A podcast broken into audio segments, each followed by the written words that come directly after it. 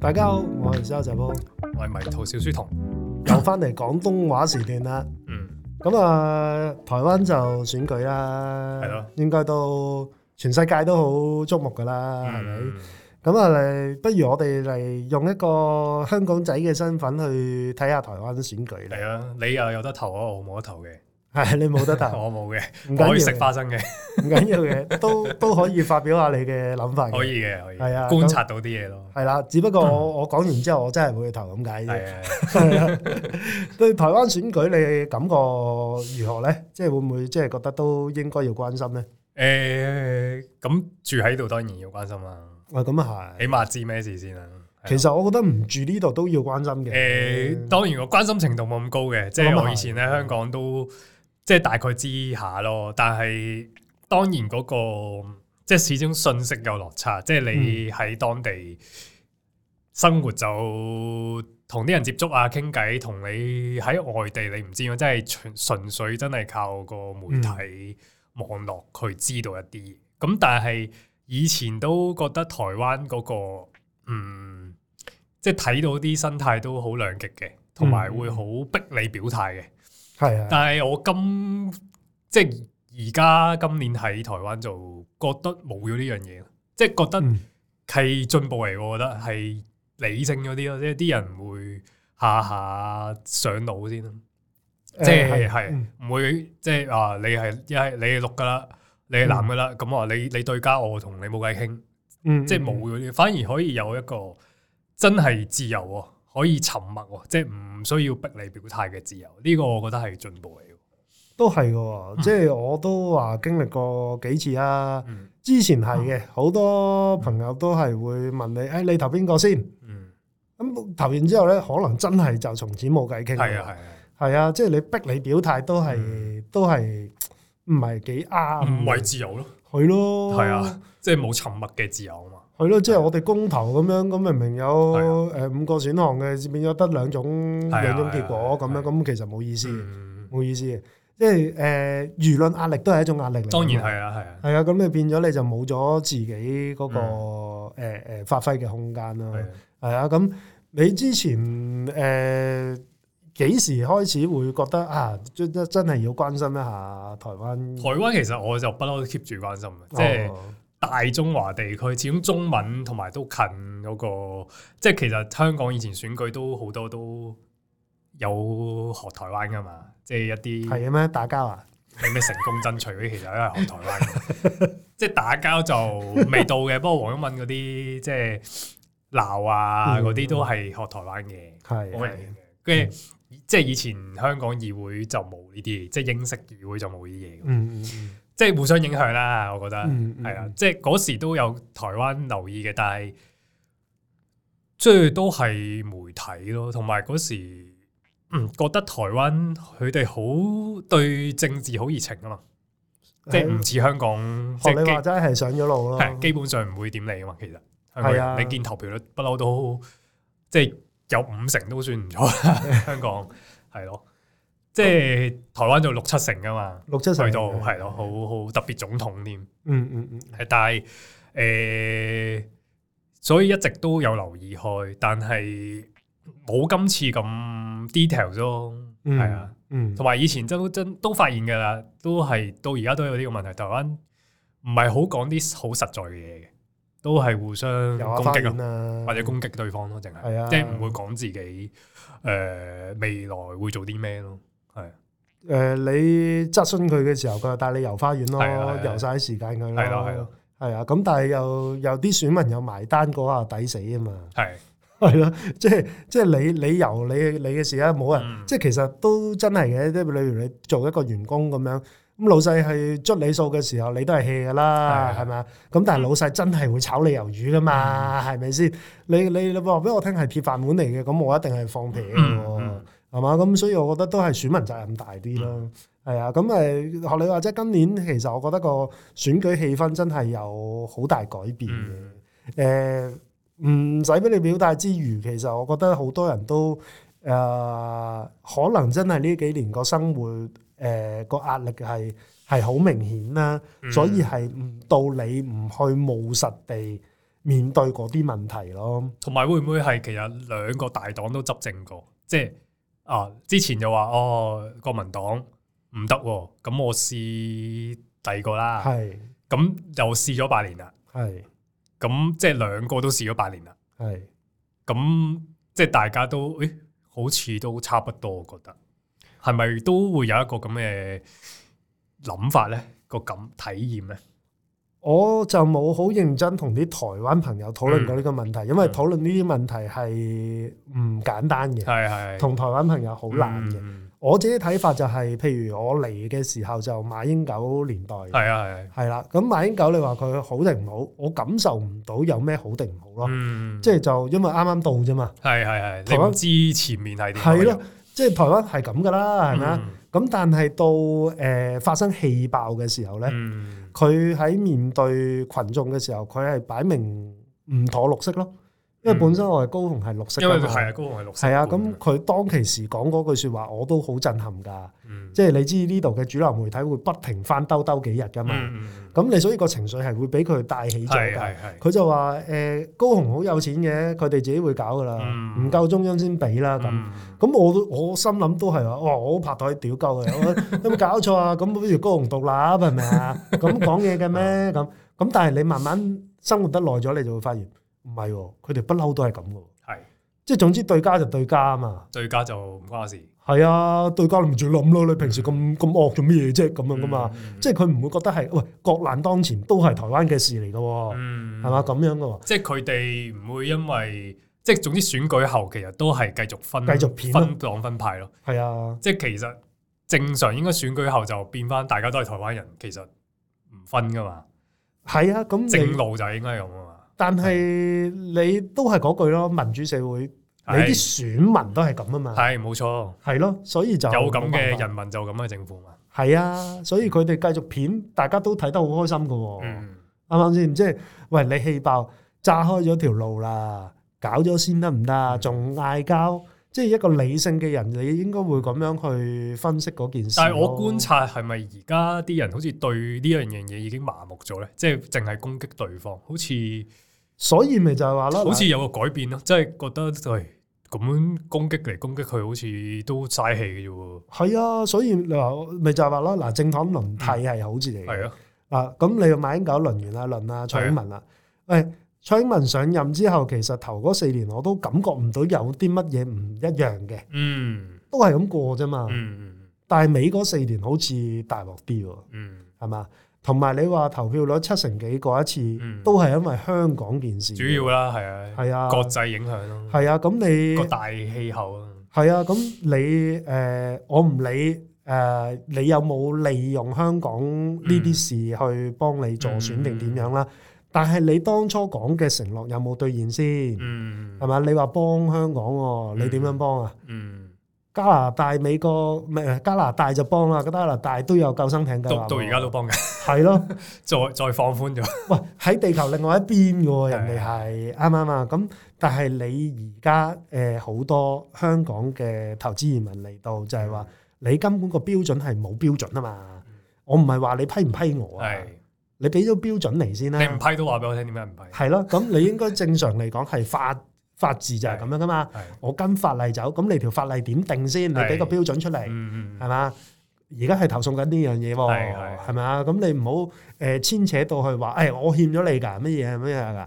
喂，你當初選舉嗰陣時唔係咁嘅，唔係欠欠口面喎嘅，咁我都係 真係真金白銀拎過嚟投投資咯㗎係嘛嘛咁冇話欠咩嘅喎，係啊，即咁係公平交易咯。係咯，咁所以就係、喂，好似又唔係幾對版喎。嗯你到而家誒呃真係要選舉啦，大家攞出嚟翻兜你質詢嘅時候，無論係雞蛋啊、菜價啊、疫苗啊，其實香港議題冇乜人提嘅。冇噶啦，香港唔係好理。係啊，冇乜人提噶啦。咁但係面對你疫苗呢啲大大 topic 啦啩，啱唔啱啊？你都冇正面去回應噶喎。而家對我見啲議題都係講翻，最主要講翻自己本土民生嘅嘢。咁當然嗯係啦啊，，即係當即然啦係終於回歸翻呢樣嘢，即係啊係即係你上一屆好明顯，嗯大家都 focus 喺香港噶嘛，即係係啊係好少講呢啲啦，係啊一定係係係咯。但係係終於可以冷靜咁樣睇翻自己係啊，絕對係好事，係好事，係啊，嗯係啊，同埋真係喂，政黨輪替，俾你哋輪過，俾人玩過啦，俾你哋輪哦過㗎玩啦，玩係啦，係啊全面執政嘅喎，即係唔係啊係跛腳鴨嘅喎，議會都過半喎，係咯，即係國會又控制，啊總統啊咩都玩晒嘅喎，其實你基本上你話推乜嘢啊，肯定一定過過㗎嘅喎，喎，一定過嘅喎，時間問題嘅啫，係啊，咁但係係咪真係對民生有改善先？因為好正常嘅，而家我哋係講緊台灣嘅選舉，係。我梗係要睇翻台灣民生嘅事啦，尤其是都我見有啲人即係貼翻蔡英文即係選嗰時嗰啲 Facebook page 嗰啲講又話低薪啊、房價高啊，係啊你係呢啊八年過得好唔好？ 跟住而家啲人貼翻出嚟，咁樣即係即係一樣喎，即係冇改善過。冇㗎，係咯佢都係繼續係攻擊對方係啊，咯片嚟片去啊，即係佢自己嗰嗰時鬧執政嘅問題，咁其實佢執政之後都冇改善，係咯，即係可以打翻佢 喎咁嚟，都幾幾諷刺嘅呢樣嘢。你都冇辦法㗎啦，即係呢個台灣嘅政治風氣已成啊，嗯，佢哋就係咁㗎啦嘛。嗯即係誒、呃你而家睇到佢好多政客，包括而家嘅趙少康啊嗰啲出嚟都係咁講㗎啦嘛。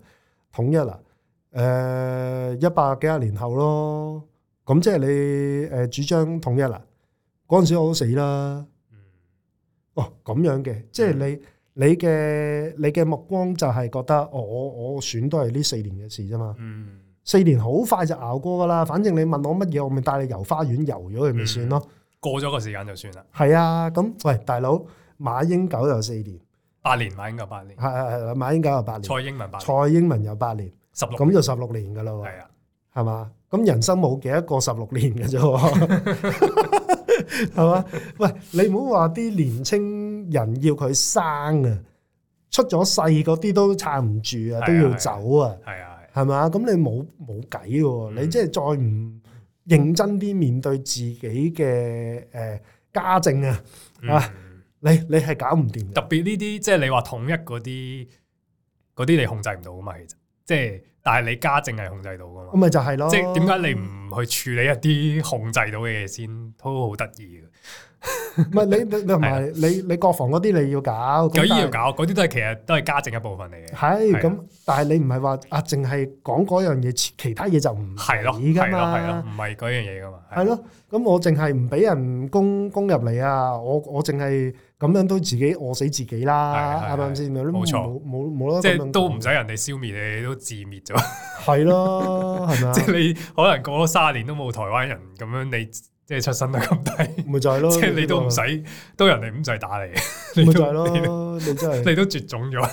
咪有好多問題啊！我哋誒去去去討論嘅時候嗯都發現，喂係結構性嘅問題。係冇錯，即係呢啲嘢已經係日積累月咁樣嗯形成噶啦嘛，嗯，你都仲唔去搞嗯，係嘛？即係喂，百廢待興，你真係 佢都白費咗好耐。幾時興我都唔知，係啊，係啊但係至少你要俾我見到你真係開始處理緊啦，即開始係行步步啦行先咯。係咯，你要行得噶。係啊咯喂，大佬，我選完你之後，你又喺度同我 hea 喎。嗯係嘛？我係啊我作為一個老細嘅話，我絕對唔唔唔容許呢啲事發生咯。嗯係啊，即係點樣去去以一個選民嘅身份去去對待呢件事呢？我覺得係台灣人一個好大嘅課題啊！嗯，即係誒、呃可能了解咗台灣嘅歷史之後呢，嗯誒、都都有啲諒解嘅，就係、因為係佢哋不嬲都係威權統治啊。冇錯冇錯。從從以前有殖民地啦，係啊，咁係啊，誒到而家都好啦。其實 喺誒學校裏邊都係一個威權管治哦，好嘅明顯係嘅系統裏邊出嚟噶嘛。咁所以你家庭都係其實，啊其實即係係家庭都打係用打用嚇。即係係嗰種係咯懲罰，即係仲係一種好傳統華人嗰種心態，同埋好具體咁去管教講啊，即係你話你大學揀咩科，你都係老豆係老母話事，係冇錯，咁就好戇鳩啦。係係，即係你你如果同香港人講，我真係睬你都傻。嗯，係嘛，你可以現實同我講話，我讀哲學你揾可以到分錢析佢啊，係啊，但係我最終聽唔聽係即係你我都嘅事要有啲理據先咯，唔可 以話誒你做讀醫啦，係咯，即係唔會咁樣咯，係係啊。未去到咁樣咯，香港就係咯，咁而家話咩年代啊？即係始終都話啊，做醫生唔會失業喎，揾到錢，即係起 碼都咁樣氹下你噶嘛，香港係啊係係，唔係功利啲去分析咯。 係即係即係都會，總之有啲理據咯，誒唔會話誒你一定要揀 A，總之你食 A 餐啦，冇講咁多，即係即係唔會咁所以老豆老母都知道咯，即係我冇得一言堂噶嘛。係我同你咁樣講啊，斬斬嗯斬就你白埋道門就嗯就行咗去，嗯咁就冇得再傾啦。我我認識好多台灣朋友都係以前即係講起啲讀書同屋企人嗰啲都唔想提嘅，嗯因為就係、即係其實威權啊，即係即係人都係會模仿啊嘛。咁、個社會環境、政府係咁，嗯咁咪教育又會係咁，嗯係啊。即係呢個我覺得即係點解台灣民主化之後都好似好多嘢冇解決，其實即係嗰個核心都仲係威權。威權啊，係啊，所以怕事一路搞到而家成投票成卅年，好似而家先有少少今屆先有少少改變咁咁啊，希望一步一步嚟係啦。嗱，咁啊，但係又講翻轉頭啦。嗱，誒，我我嘅生活圈裏邊嗯其實都有一班香港係嚟嘅朋友樣。㗎嘛。嗯，咁我都好八卦地問下，誒大家點諗係啊？係啊，我又聽到一個好搞笑嘅論述喎，佢有冇聽我哋節目㗎？誒應該冇，哦，講啊，咁啊 講啊， 係啊，有都照講，有都照講嘅，係啊係啊，即係咁我係咪攻擊佢？即係攞出嚟係大家分享下係啫，咯我覺得好有趣係，講下道理嘅，係係啦，因為誒誒我就冇直接劈頭問佢你揀邊個哦咁係樣，我唔係逼佢表態香港人好少咁嗯噴嘅，係啊，即係我都係分享下啫，即係間唔時我會呻下，即嗯係話啊嗱，你睇下嗱，佢哋辯論喎，係咪好笑啊咁樣？嗯，跟住佢又話誒驚誒打仗，係所以佢嘅立場就係、誒、呃覺得維持原狀係最好嘅，維持即係誒民進黨執政，係繼啦。續咁所以就知啦佢會繼續投綠色係咁講，係啦。咁係咪好奇怪呢？即係因為以我嘅認知，我嚟咗唔係好耐啦，即係嗯你諗下馬英九我都跟唔足八年，係咪 先？係係咁但係理論上，如果你話唔想打仗嘅話，應該投藍色穩陣啲喎。誒絕對係啊， 佢 不嬲都講緊呢樣喎嘢㗎，係嘛？係最 friend 係佢，因係為你你冇得輸打贏要噶嘛，係係係。係嘛？你話大前提就係最緊要唔好打仗，係最緊要唔好打仗，你又投藍色先啦，係，咯，係嘛？藍色係代言人嚟嘅係咯，喎，最肯定唔會打 friend 肯喎定唔會打仗，就算統一都係和平統一喎， 係咯，一國兩制嘅喎，係咪先？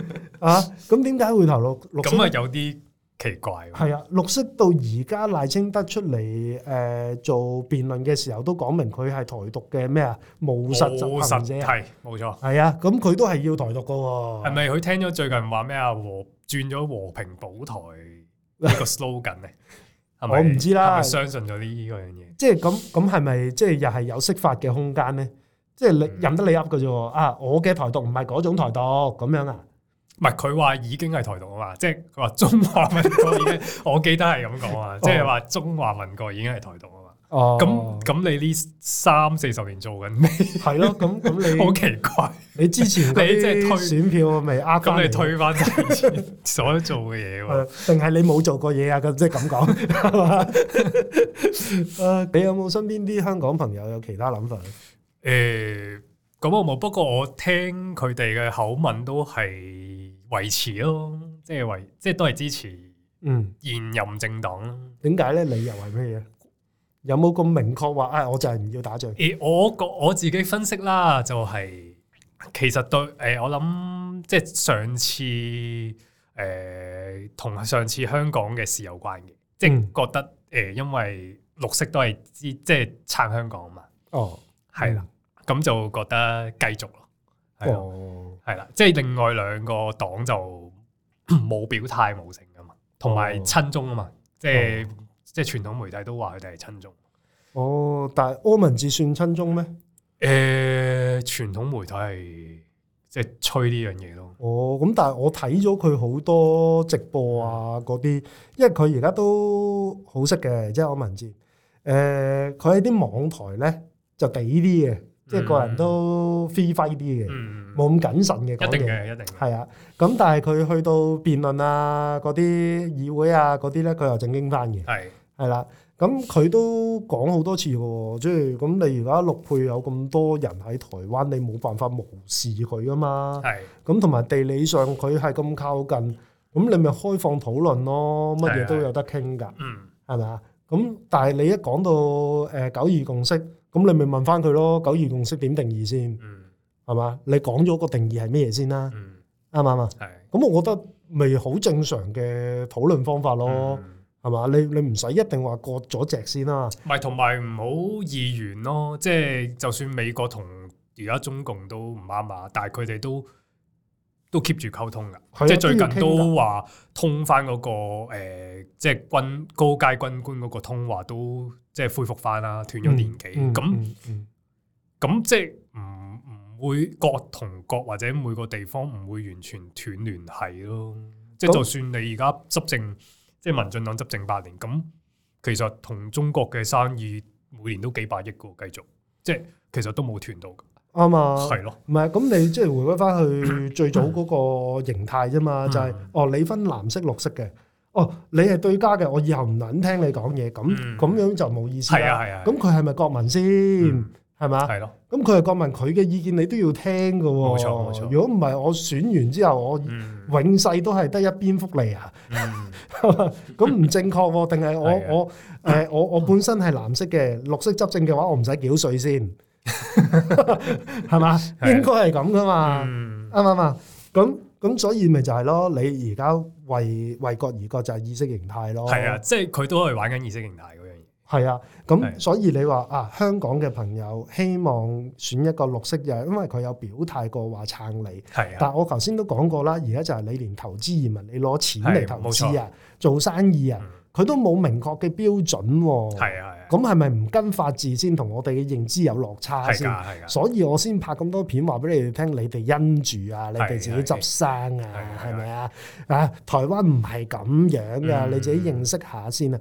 如果你話你要誒、呃好似我哋英國人教育我哋咁樣嗯有個合約精神嘅話，係你應該揀一個科學啲、理性啲嘅人喎。我覺得柯文哲會係接近啲。起碼唔會下下講意識形態先，即係一一嚟就標籤你先。即係如果冇呢你樣話嘢先啦，如果你話佢要表態嘅話，係啊，第一佢已經表態過啦，就係、法律立出嚟唔係睇嘅，係啊，係要執要行、執行要啊遵守嘅係執。行，呢個法治嘅理念係三個裏邊係得佢講嘅啫，嗯，係嘛？同埋佢強調過好多次，佢係醫生，佢睇睇病嘅時候，佢唔會問你你係咩顏色， 係係佢陳水扁又救過，連勝文又救過， 係啦，即係嗰除兩個槍擊案好大都係佢佢嗯做嘅嗯，喎，嗯係咯，，佢都唔會問啊你你台獨， 我唔救係你，咯即係唔會咁樣噶嘛，係咯，你你你你支持統一，我唔救你，即係唔會咁樣。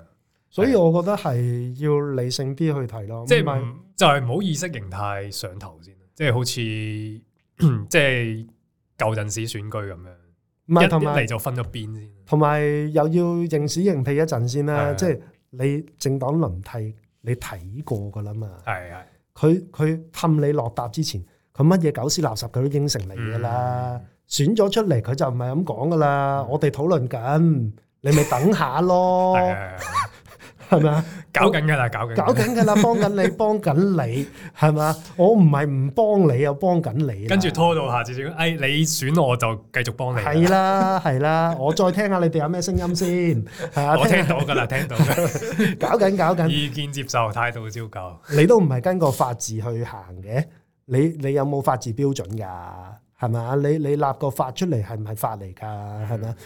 呢、個咪就係台灣一直以嚟嘅問題嗯係嗯咯。係啊，咁你認唔認識台灣呢一面先？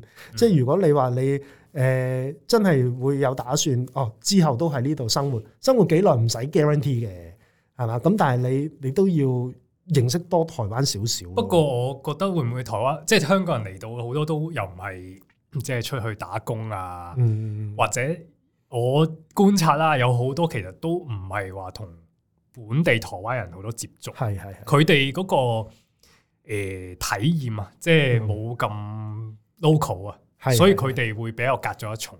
會係㗎，係咪會係咧㗎係咯會係㗎。咁誒呢個你冇得怪人㗎喎，係啊，因為你其實你冇身份證都好，你嚟旅遊都好，你都可以同台灣人互動噶嘛。我當然可以啦，我都係不停同佢啊係啊，係啊。誒，其實台灣人你認真同佢傾，佢有乜嘢都同你講哦，過。特別係即係我呢幾次同你出去同人哋傾偈，嗯，喂，原來佢哋覺得我哋外國人更加會願意講更出加嚟，敢講。係啊，係啊，反而你知得更即係真更真實噶喎。係㗎，係係啊㗎，睇你去唔去聽啫嘛。佢唔需要呃你噶嘛，因為啱啊佢就知可能你冇投票或者你外地嚟，嗯，佢唔清楚，佢更加會願意講一啲嘢俾你了解。嗯係啊，嗯其實係有優勢嘅。係有優勢係係啊，咁睇你運唔運用咯，係啊，係啊，同埋睇你點樣去去消化呢啲嘢咯，啊因為你兩邊嘅嘢你都會聽到噶嘛，咁啊嗯你你咪住同我見有啲香港人都係即係嚟到台灣，可能都都係繼續睇翻香港嘢啊，唔係好關心翻呢度嘅事咁樣，即係都嗯係一個問題，我覺得係即啊係移民呢個移民。誒、好似普遍都會有呢啲嘢嘅，即係唔係一每一個移民都會好關心翻去移居咗個地方，係即係好似都唔止香港人，係嗯嗯呢、個我諗都係一個一樣係咩人數咁得意啊？會我㗎唔會知㗎，喎有啊啊有啲人會係咁，我我我又冇諗過呢一，因為始終誒、人都係習慣一啲熟悉嘅嘢啊嘛，係即係你要佢去了解新嘅嘢，未必有心機去去去搞咯，我明，但係係啊哇，我估唔到啊！因為喺我心裏 邊，我覺得誒、呃我一直以嚟都冇移民嘅概念噶啊嘛。嗯我都冇嘅，係啊，即係我只不過係覺得啊，我要去台灣生活啦，嗯咁樣咯。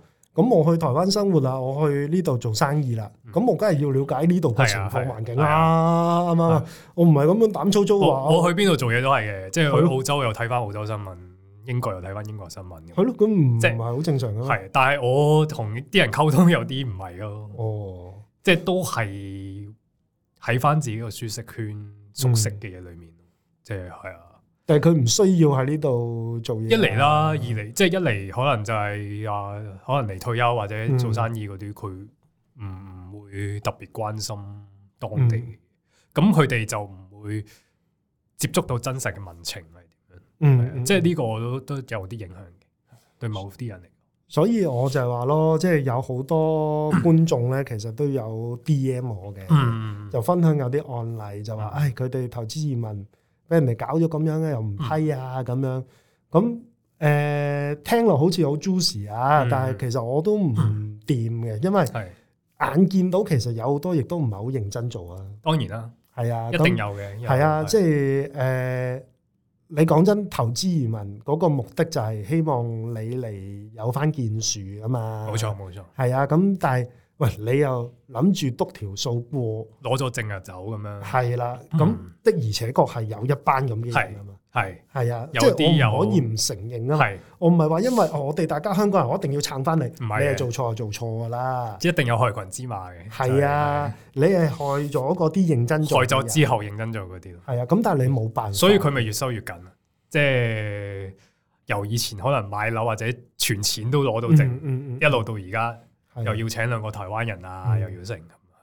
係啊，咁所以其實兩邊都有唔着咯， 係啊有唔着係啊，即係你話一個政府，我覺得你都係要 set 翻個條件係清楚啲，清晰。先嘅，係啊咁誒，佢佢係要鬼，咁你再諗辦法係，再去諗修正咯。，係再修正咯。你只可以再修正係咯，啊，但係唔可以一開始就當人哋係鬼先，唔係同埋你唔可以咁模糊不清係㗎冇嘛。不清咯，係係啊，講咗三年就三年啦，三係年啊又加監咁樣，三年有三年，三年有三係年，咯，咁唔得㗎喎，咁 唔得唔，係你加監都講一講個理由，係咯。即係講清楚有咩做得唔好，咁，我咪跟翻個標準咁行咯，咪跟翻標準行咯，係即係政府應該我哋期望係咁期樣望做係咁事樣咯。嘅，係啦，係啊，咁當然 你話誒誒個個人個質素係真係參差嘅，一定有有落差嘅，一定有參係差啦，嘅係啊，咁所以我話啊，有啲朋友可能話啊，最緊要唔好打仗。咁當然啦，因為佢可能佢要面對嘅可能係未來十年嘅生活啫嘛，嗯嗯係嘛？咁我唔止啊嘛，我我當然唔唔唔期待自己咁早死啦，係嘛？誒、咁我仲有下一代啊嘛。係咯，咁同埋始終，如果你話退一步，唔好咁自私諗，你都係要搞好呢個地方㗎。啊係啊，搞好呢係咯，改好佢咯，改善咯。過去嗰十六年都已經空轉咗喺度，浪費咗嗰啲時間啦。即係你你如果同台灣人同一陣線嘅話，你會唔會心痛呢？即係呢啲時間係好珍貴喎。十幾年裏邊個變化幾大啊！嗯，又疫情又盛係嘛？係即係如果我哋嗰、個、呃、做事嘅方式啊，嗰、個諗法啊，嗰、個諗嘢嘅思維邏輯啊，都唔跟上時代嘅話咧，嗯肯定被淘汰嘅喎。係啊。呢個係撇一般嘅事實嚟唔嘅。係發你發現台灣特別年輕嗰啲係改變緊啊嘛，即係其係實啊佢哋係啊反而係咯，嗯係即係知道已經知道呢啲問題嘅，嗯嗯嗯，係啊，佢哋知道要改變，係啊，所以好 critical 㗎，我覺得，即係因為你而家當權嘅嗯既得利益者，嗯無論係政壇好，或者喺商業市場裏邊啲老細都好，嗯佢都知道㗎，佢都聞佢知到啊燶味㗎係啊係啦啊。所以先至撳住唔敢改變啫嘛。係啊，咁但係民主就係有個咁嘅好處咯，咪、嗯大家投票咯，係啊，係啊。你如果今年啊話十八歲可以投票嘅話呢，誒、哎個結果我諗係參天共地。嗯去到，邊但係你覺啊得同有多一個選擇有冇啲關係咧？即係之前又話，唉，淨係得兩個選擇冇計啦，咁啊含淚都要投某一個政黨咧。嗯，今次有多一個選擇，會唔會就係一啲人反而可以即係唔使含淚啦，即係反而可以即係真係多一樣嘢揀，對我嚟講係咯，係嘛？對我嚟講啊係咯，我我會好慶幸多一個選擇咯。即係以前聽佢哋係兩個鬥難啊嘛，揀個冇咁難嘅咯。我曾經同一個揸車嘅司機嗯討論過呢個問題。嗯咁佢就當然啦，一開波就係炮轟其中一邊先啦。係啊係，然之後就表明自己立場，其實我係咩顏色嘅。嗯，咁誒，跟住最尾咧就係話，啊，其實兩邊顏色都一樣噶啦，咁樣。嗯，咁我同佢講啱啦，今年有一個第三隻顏色喎。嗯係。咯係咯，咁佢就唔敢再講嘢啦，哦，因為其實佢都冇了解過第三個係勢力究竟係咩，係做咩？係啊，係有咩事，係係啊。咁所以你話含淚投另外一個，其實係俾佢個藉口佢咯。即係今今次冇藉口嘅喎，係啦，你就係冇藉口 啦嘛。你有冇去關心過先？係，你就係你俾主流媒體養大㗎，嗯你所以睇嘅嘢就係咁偏激㗎啦。嗯你淨係識得片嚟片去嘅咋。嗯咁你民生嘅嘢你有搞過咩？嗯啱唔啱啊？我好話唔好聽，你都係司機，我哋大家都係做旅遊業。咁旅遊業咁樣，你覺得啱咩？當初封關你覺得啱咩？而家回想係咪啊？你又笑笑人哋佛系抗疫，你而家回想你覺得人哋係咪做錯呢？封都冇封咁耐先啦，係咯， 係嘛？點解人哋係啊開晒你都未開？係啊，都係一個問題啊？點解？咁啊係咯，咁而家你到你嘅低薪環境啊，樓價咁高，導致到我哋而家旅宿業嘅房價係咁啊，貴。基礎建設有冇改善？我我係啊嚟到第一日我就鬧啦，個個車賣咁貴係係嘛啊？咁你而家車資咁係啊貴，人哋就會比較㗎啦嘛。啲酒店啊嗰啲又咁貴，係咯，咁係點咯解你唔有去？冇翻嗰個值？唔係值翻嗰個價值？係啊，係咁嘛你如果深入去討論嘅話，你會唔會發現就係執政嘅責任呢？係咯，係啦，咁你你就知道你要點樣選擇噶啦嗯嘛，係咪啊？咁你仲話要要要靠中國旅客啊？冇啦呢支歌仔唱噶中國旅客冇啊啦，全世界都醒啦。就算佢嚟，亦都唔係以前爆買唔嗰一係十年前嗰個啦，係咯，時代變咗啦，香港都冇啦。上下網啦。 好話唔好聽，嗰、個司機就係啊，去到啊，而家嗰啲停車場轉晒用悠遊卡㗎啦嘛，佢冇悠遊卡，哦佢都未有悠遊卡，我去幫佢嘟嘅咋，係啊，都真係未有。真係未有啊！ 喂，身為一個職業司機，啊兩兩大卡喺身啊，應該正常啦，係嗯咪先？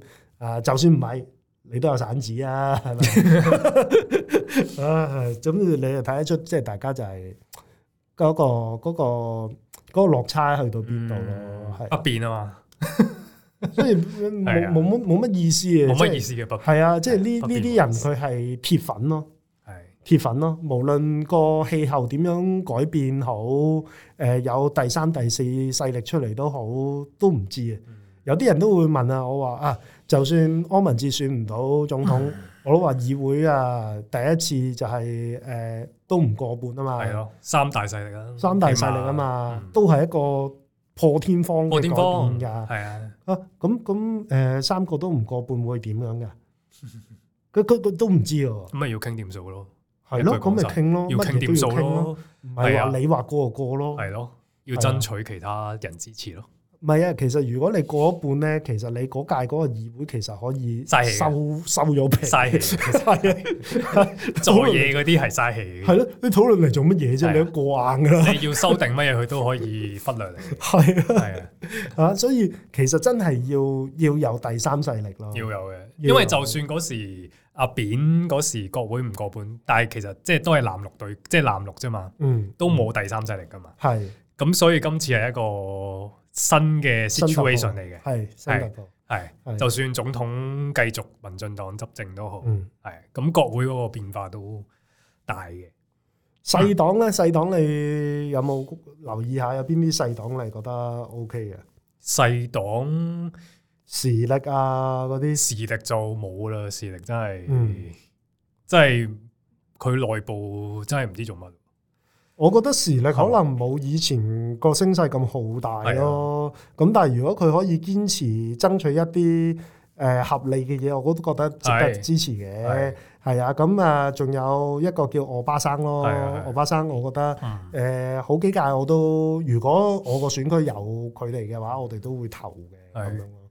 係啊，咁但係誒、因為一啲誒誒又係意識形態養大咗嘅人咧，又係難搞啲嘅。因為我聽過我巴生佢上一個網台嘅訪問咧，咁佢就誒、針住阿柯文哲話佢仇女，係係係。係啊，咁你知柯文哲係有陣時會失言嘅。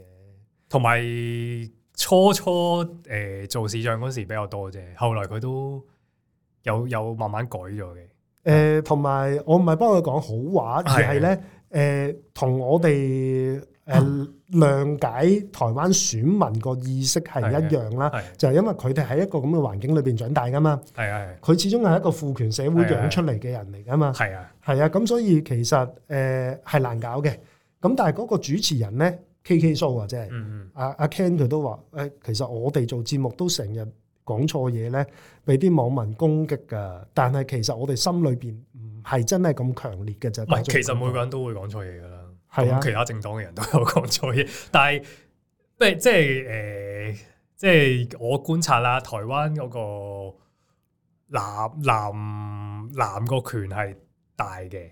一定嗯一定嘅，係啊，即係似日本。本，即係儒家嗰個儒家法家嗰個，即係男權，即係韓國都係咁啦嗯嗯，嗯即係中國又咁，即係香港係即係跟咗英國內先比較好啲啫係係。但係其實有啲家庭都係重男輕女㗎嘛，係始終係啊，即係呢個冇辦法嘅，所以你唔可以就咁咁單一就推翻佢所有嘢咯。即係柯文哲，我見佢都。即係都想喺制度上面改革，去幫一啲細黨啱啊即係內閣制又好，議會制，啱啊！即係其實議會制就係可能比例代表制，咁一啲誒細嘅政黨會有一個比例上誒、呃保障到佢有一定嘅職位咯。咁其實對佢哋係有利嘅，反而係梗係啦，所以係咯嗱，我哋之前討論都係咁講啦。你政治其實就要現實啲係咯咯，係咪先？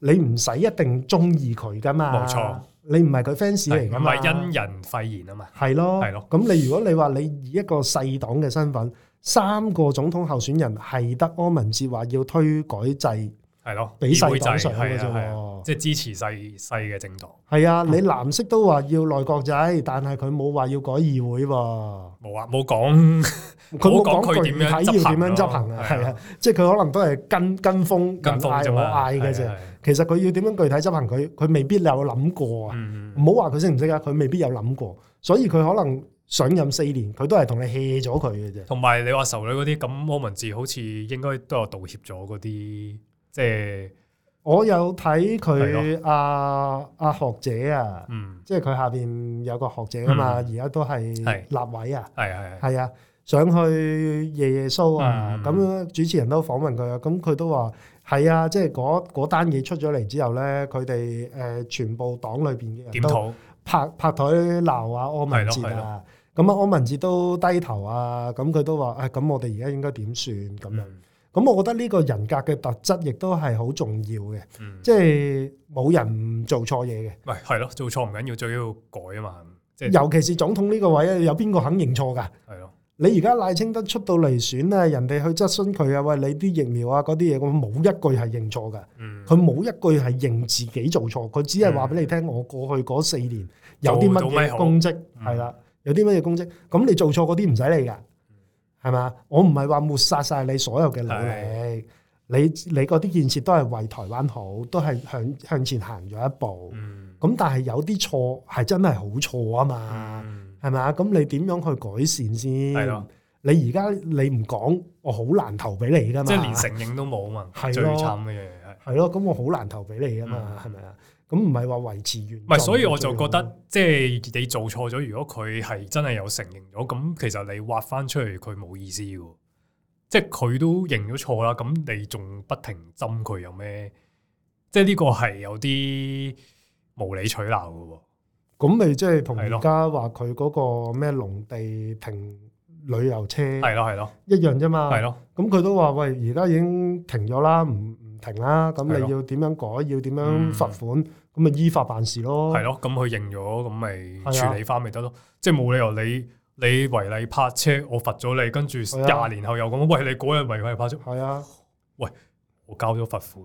係咯。完咁我咪咗件罰事咗咯嘅。咯喎，咁唔通坐完監坐咗十年， 罪有應得，咁你又挖翻佢出嚟講， 咁唔係成咁成世都係罪犯，即係唔可以改過自身嘅，咁咪係 咯，即係同呢個法治理念就係有關係係。咯，好奇。怪喎，咁我唔知 啦，即係嗱，當然罪有分輕重 嘅，冇錯，當然係啊啦，啦。係咁咯殺咗人始終都係殺咗係咯人，啱唔啱啊？咁但係嗰啲罪又未去到咁未去到嚴嗰重樣嘢啊嘛，啫同埋佢承認咗噶啦嘛，佢冇一直一直唔認啊嘛，係咯係。咯咁同埋真係嗱，老實地講，我都覺得如果誒阿歐文治自己都講㗎，佢都話全世界個統計其實係冇外科醫生做總統㗎嘛，嗯，係嘛？佢話唯一得馬來西亞有。嗯有個家庭醫生做過總統嘅啫嘛，係美國 CIA 嘅數據嚟嘅喎，嗯係嘛？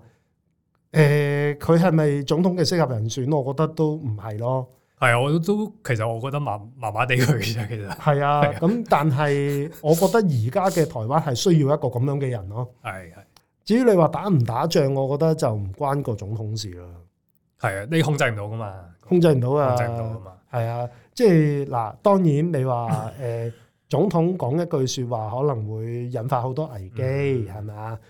誒呢樣嘢我認同嘅，但係頂多都係口水戰啫。抽水戰啫。真係要去到開片嘅話，其實就唔係一句説話咯，唔會嘅，唔會去到咁嚴重嘅，係咯。係啊。咁同埋你見 O.P. 佢都喺唔同場合有唔同嘅態度㗎佢啦佢學精咗好多噶啦，而 家即係即係佢後後嗰四年台北市長都冇咁多呢啲嘢。係，啊，係啊，咁所以誒、呃都係嗰句咯，我覺得執行力好緊要咯，係即係真係未來嘅誒、呃台灣好需要，好需要認真去解決問題嘅人咯。嗯，嗯，所以你今年嘅睇法會係點樣咧？如果有得投我都係投第三勢力嘅，第三勢係力，我通常都支持呢勢嘅，我我喺香港投票都係嘅。買冷門嘅，誒、又唔係嘅，即係即係你支持大冇意思啊，大嗰啲大把支持者啊。咁啊即係係如果有個即係你當然唔係亂嚟啦，都要係會理解佢嘅理念啊，嗯或者嗰個想做啲咩啦，係咯。咁都係對版嘅。嗯係嗯啊嗯嗯，咁好啊，我自己身邊啲台灣朋友都都偏向第三勢力，係咩？係好老實，啊咁啊好喎，係啊係啊，都冇乜邊個話即係會覺得呢八年過得好先。嗯。係啊，咁呢個好現實嘅，係好你冇現得實㗎呃自己嘅，係啊，體驗嚟噶嘛，生活係日咯常。 你冇得呃自己係嘅，啊真係你係啊覺得好唔好？係啊，特別呢呢排有交通議題啊，好多議題疫苗啊呢啲真係好切身嘅嘢，嗯即係呢幾年都冇，即係冇改善不特止，好似仲越嚟越差。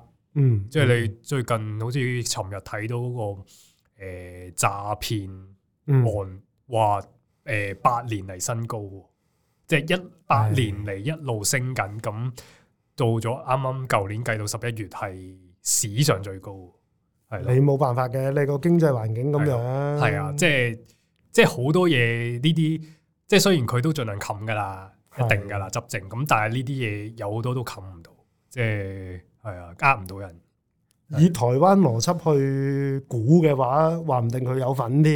係啊，係啊，嗯咪就係咯。嗯，啊可能呢個數已經係做咗數添都未定，即係已經低咗噶啦，咁咪係係啊，咯。比實質低咗。唔係你呢個經濟環境咁樣咧，你好容易啲人就鋌然走險㗎。當然啦，你咁低薪啊啊係咯，咁你喂大佬你正正常常啊，唔係要求你過分啊，正常對待啲員工得唔得嘅咧？係咪啊？咪咁低薪啊、高樓價呢啲係好迫切嘅問題，揾到錢冇咁多人行蠱惑嘅，係啦一，定啊真係嘅。嘅。你而家香港邊有古惑仔啊？ 係咪先？啊，而家唔敢講啦，我哋我我生活嗰個年代係啊係越嚟越少嘅，嗰時係越嚟越少嘅，係啊，越嚟越少嘅。啊，咁啊，所以就真係搞好自己啲家政先啦。係啊係啊，係啊好緊要啊呢樣嘢。即係內政你冇得賴噶嘛，即係你冇得話係外邊干預你噶嘛。啊，佢哋不嬲都係咁講㗎。係，但係 其實係賴唔到，即係你咪啊係啊交通問題唔通佢特登 整你，唔會噶嘛。即係即係中國交通有啲城市仲好過台灣，哦係嘛？咁係嗯大城市嗰啲，我去過廈門，廈門同金門隔隔好近嘅啫喎。係哇啊起碼人行道乜都有，係即係唔會係咯。即係你雖然佢係佢係專制咁做，但係起碼人哋都知係要點樣做先啦。做啱先啦。係咯，個方向啱係先咯咯。。做啱先係啦。咯，你淨係得個討論就冇意思係㗎，啊，係嘛？你討論完之後你係行歪嘅咁，係啊，或者唔行嘅，係咯。係啊。咁啊，即係大家消時間咁樣。嗯所以呢啲呢啲經歷就已經夠皮啦。即係對於我嚟講，係啊，我覺得呢個年代係需要一啲瘋狂嘅人出嚟改變一下嘅。好多地方都係啦。係咯，自從 Donald Trump 之後就，嗯，即係好多你見歐洲話阿根廷都變右翼，嗯。右翼嘅，即係都係一啲好癲，講啲好癲嘅初頭，係啊。